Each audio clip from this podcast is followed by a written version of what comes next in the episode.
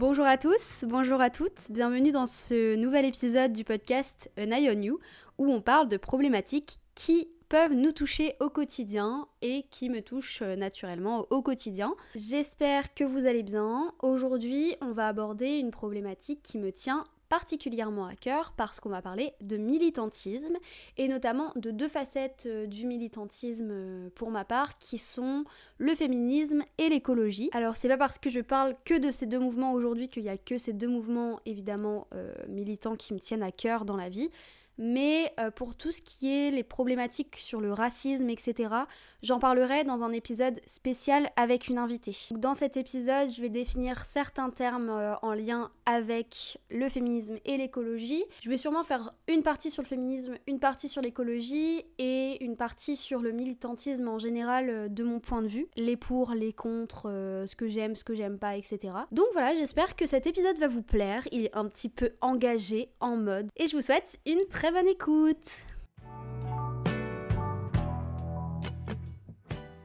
Donc pour commencer, j'ai envie de vous définir ce que c'est quand même le militantisme pour moi. Donc pour moi, c'est le fait de défendre euh, de nombreux droits humains, le droit des femmes, euh, nos droits personnels.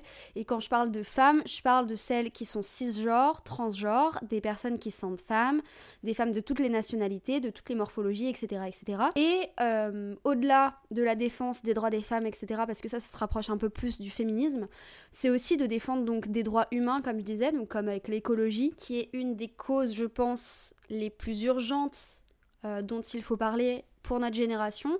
Il y a aussi le racisme, mais comme je vous l'ai dit dans l'introduction, j'en parlerai dans un épisode spécial. Aussi, tout ce qui est dit dans ce podcast, c'est mon avis personnel, donc si vous n'êtes pas d'accord avec moi, si vous avez des questions, si vous voulez débattre, mes DM sont ouverts. Le compte Instagram du podcast, at podcast sur Instagram, est ouvert au débat. Mon compte personnel, at sur Instagram, est ouvert au débat aussi. Donc voilà. Et du coup, pour moi, le militantisme dans ces deux points dont je vous parle, le féminisme et l'écologie, c'est arrivé euh, totalement de manière différente dans ma vie.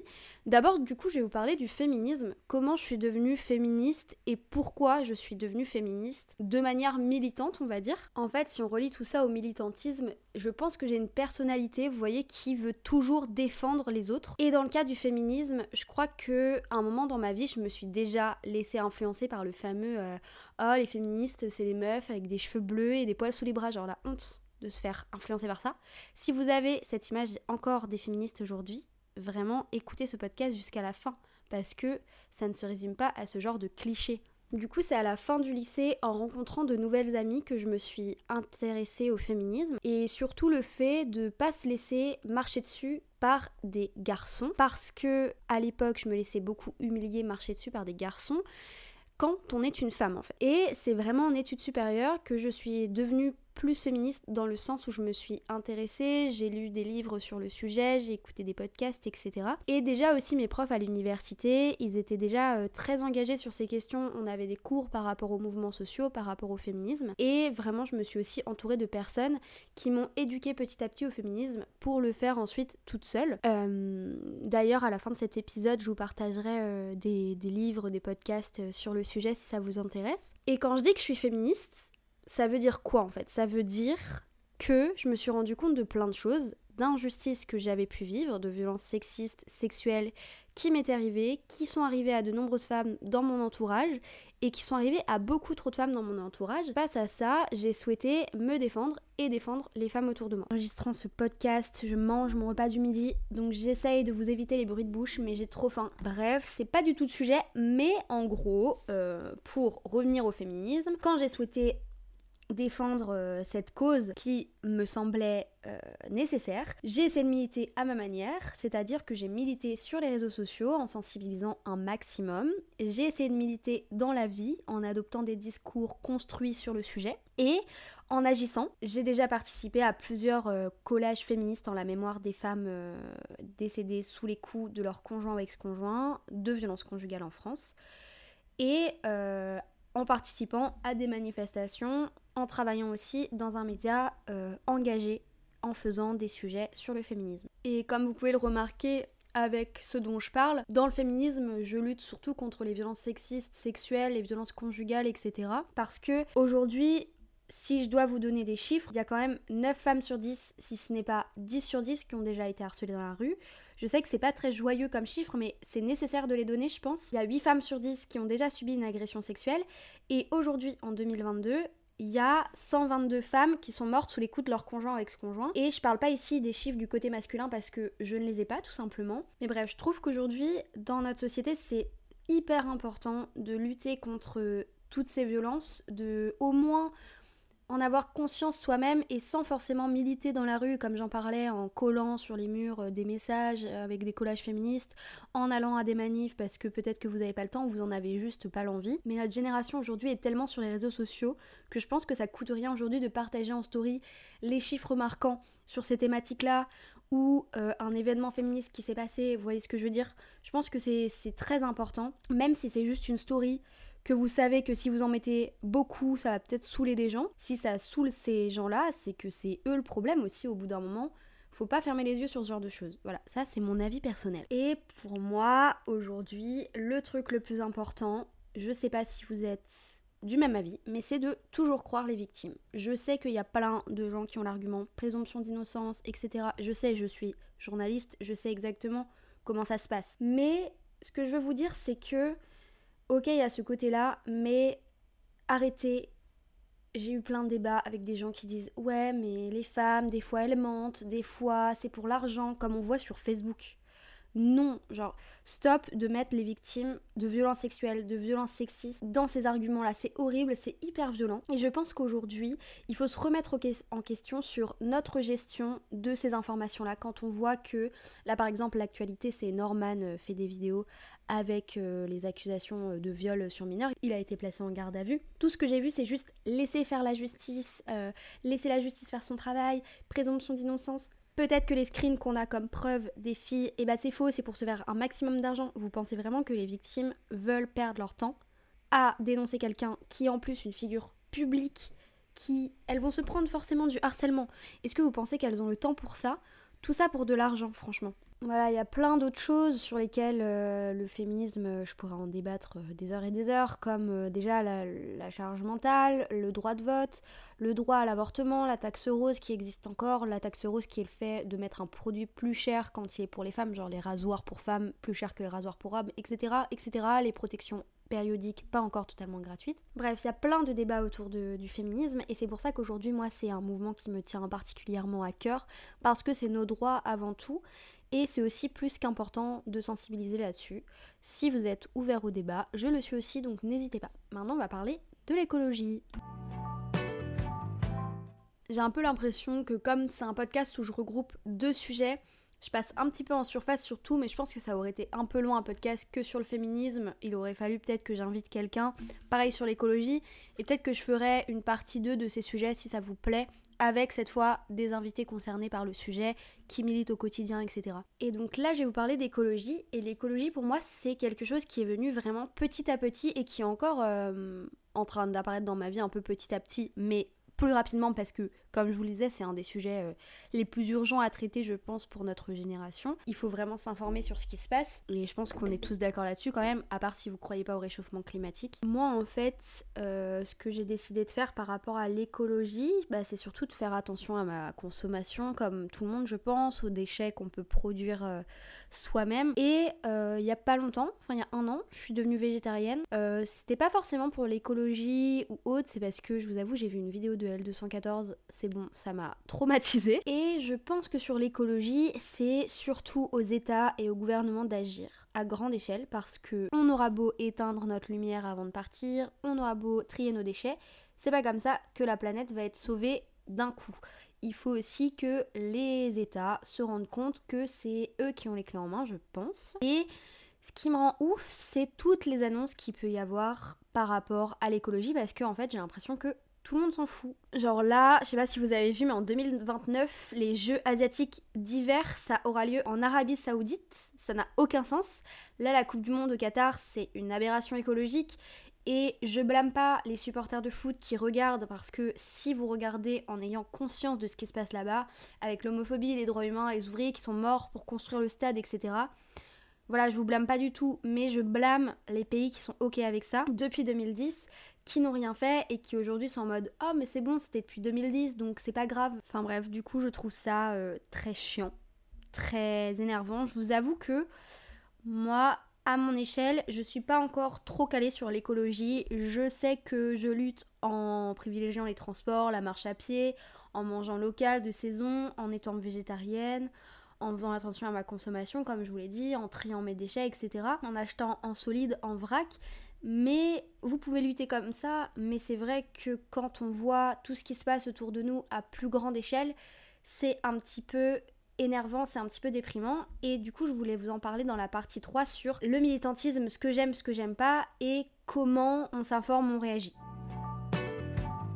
Déjà, est-ce que dans notre génération, en tant que personne entre 18 et 30 ans, on va dire, on est obligé d'être militant pour quelque chose? Alors moi, je pense que oui et non, dans le sens où il faut avoir une définition de son propre militantisme. Peut-être que vous, votre militantisme, c'est d'aller en manif, peut-être que c'est de partager des choses sur les réseaux sociaux, c'est d'avoir un discours par rapport au mouvement que vous soutenez, euh, d'avoir des arguments lors de débats, etc. Donc voilà, il y a ce côté militant là où pour moi, être militant, c'est être conscient des choses qui se passent et pouvoir en parler. Donc ça, je pense que dans notre génération, c'est quand même important d'être au courant de ce qui se passe. Mais d'un côté, on n'est pas obligé de l'être, dans le sens où vous n'êtes pas obligé de militer euh, militer dans le sens de la définition, c'est-à-dire justement aller en manif. Vous n'êtes pas obligé de vous forcer à faire ça si vous n'en avez pas envie. Et justement, dans ce podcast, enfin dans cet épisode, je voulais vous parler de ça, du fait qu'il y a des côtés du militantisme. Depuis que je m'intéresse à certains mouvements militants comme le féminisme, l'écologie, le racisme, etc., etc. Le racisme dans le sens antiracisme. Hein, et bah, il y a des côtés du militantisme qui me saoulent parce que justement, pour certains militants, pour certaines militantes, il faut absolument militer de la meilleure des manières, c'est-à-dire de la manière la plus forte. Alors je suis d'accord parce que pour changer les choses, on l'a vu au fil des siècles, notamment avec le féminisme, les manifestations, les mouvements sociaux et la prise de parole, c'est les choses les plus importantes qui font avancer les choses et qui permettent d'avoir des droits. Mais ce que je veux dire par là, c'est que quand j'ai commencé à, à, être féministe, à partager des choses, etc., euh, moi, ça m'est pas arrivé, mais je sais qu'il y a certains qui se foutent de la gueule de certaines filles qui peuvent être pas assez féministes à leur goût.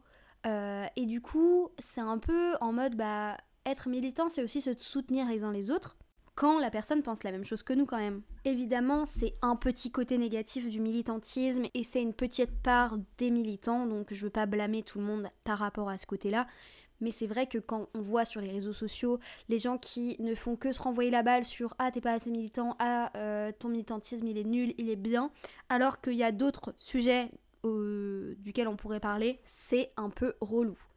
Et euh, pour bientôt finir cet épisode qui est un peu plus court, mais en même temps, voilà, j'avais pas grand chose de plus à dire sur militantisme. Mais je voulais conclure avec un point peut-être un peu plus intéressant du fait que du coup je suis journaliste et est-ce qu'on peut être militant et être journaliste?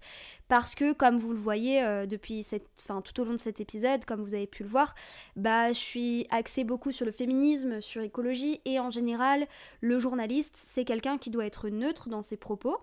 Alors, euh, j'ai peut-être choqué quelques-uns de mes collègues, mais pour moi, ça n'existe pas en fait la neutralité journalistique parce que si ça existait, il y aurait qu'un seul média, une seule opinion dans chaque média, une seule manière de s'informer, vous voyez. Déjà, euh, que ce soit de gauche ou de droite, il n'y a aucun média qui n'a pas de couleur politique. Euh, déjà, quand on regarde ces news, on sait directement de quel bord politique ils sont, vous voyez. Ensuite, moi j'ai euh, trois profs qui ont écrit euh, un livre sur la place des femmes dans les rédactions médiatiques. Je le mettrai euh, en lien de la description de l'épisode. Et elles écrivent que se déclarer ouvertement féministe dans la rédaction d'un média mainstream peut se révéler générateur d'un double stigmate, dans le sens où celui-ci il y celui d'être associé à l'engagement militant, souvent perçu comme incompatible avec le journalisme, et celui de la féministe, figure s'alliant donc avec des stéréotypes genrés comme l'ennemi des hommes. Et les journalistes se déclarant féministes dans les rédactions sont souvent perçus comme les chiantes ou les relous. Et ça marche aussi pour tous les autres mouvements sociaux, je pense. Et du coup, euh, c'est très chiant de devoir cacher parfois euh, son avis aux gens, pas forcément son avis politique, mais de plus pouvoir donner son avis militant sur certains trucs parce qu'on a peur de la réaction des gens en face de nous. Et je pense qu'aujourd'hui, effectivement, on peut être militant et journaliste, mais on peut défendre ses droits et informer. Mais par exemple, si je viens à faire un reportage sur un de ces thèmes, le féminisme, l'écologie, etc., je vais interviewer évidemment tout le monde. Je vais pas faire qu'une seule opinion dans le reportage. Je vais pas justement. En fait, la neutralité du reportage, ça passera par euh, les interlocuteurs que j'ai dans mon reportage, vous voyez. Donc voilà, ça c'était mon avis sur la question. Mais bref, je pense avoir à peu près fait le tour sur cette question du militantisme. Et j'avais envie de finir cet épisode en vous donnant quelques petits podcasts, livres, euh, ouvrages sur la question. Euh, notamment, bah, je les mettrai sur la page Instagram du podcast et dans la description de l'épisode. Mais perso, j'adore écouter des podcasts. Avant d'en faire, j'adorais en écouter. Et euh, les ressources que je vais vous donner, c'est un peu plus sur le féminisme que sur l'écologie. Mais par exemple, il y a Les couilles sur la table par Victoire Toyon, Une sacrée paire d'ovaires par Marie Bongard, ou Bongars, je ne sais pas comment dire, je suis désolée. Men's Planning par Slate, elles ne font que passer Mouvement des femmes dans la ville par Des copains en moi, Camille par Binge Audio, Vénus s'épilait la chatte par Julie Bozac, ça c'est un podcast sur l'art et le féminisme ou la place des femmes dans l'art. Kif Taras, qui est un podcast féministe et antiraciste par Grace et Rokaya Diallo. Et en termes de lecture, je vais vous citer quelques livres, mais il n'y a pas tout évidemment. Il y a Rose Lamy défaire le discours sexiste dans les médias, Sorcière par Mona Cholet, King Kong Théorie par Virginie Despentes, Une histoire de genre par Lexi aka Aggressively Trans, une culture de viol à la française par Valérie Robert, Françoise Vergès, Un féminisme décolonial. Et je vous conseille aussi le livre d'une copine à moi qui s'appelle Maude, donc Maude Le Reste et Eva Tapiro, Les patientes d'Hippocrate, qui parle des violences faites aux femmes dans la médecine. Voilà, je pense avoir à peu près tout dit dans cet épisode. Évidemment, il y a tellement de choses à dire que l'épisode pourrait durer 3 heures. Mais vous voyez, enfin vous avez compris, je pourrais faire des parties 2, des parties 3, des parties 4 avec des invités ou seul si vous le souhaitez. N'hésitez pas à me le dire. En tout cas, comme d'habitude, si cet épisode vous a plu, il change un petit peu d'habitude parce que je donne un peu plus mon avis tranché sur les choses. Et eh bien n'hésitez pas à le partager sur les réseaux sociaux, à le noter via la plateforme d'écoute sur laquelle vous l'écoutez. Et puis j'ai envie de vous dire qu'il nous reste un épisode avant la fin de l'année 2022 et dans ce dernier épisode de l'année 2022 je vous annoncerai euh, un projet prévu pour janvier 2023 parce que le podcast ne va pas se finir là, ne vous inquiétez pas. Mais voilà, j'ai trop hâte je m'étouffe. Donc euh, c'est la fin de cet épisode. Je vous souhaite une bonne semaine, un bon week-end, je vous souhaite plein de belles choses et je vous dis à jeudi prochain, 9h dans An Eye on You. Bye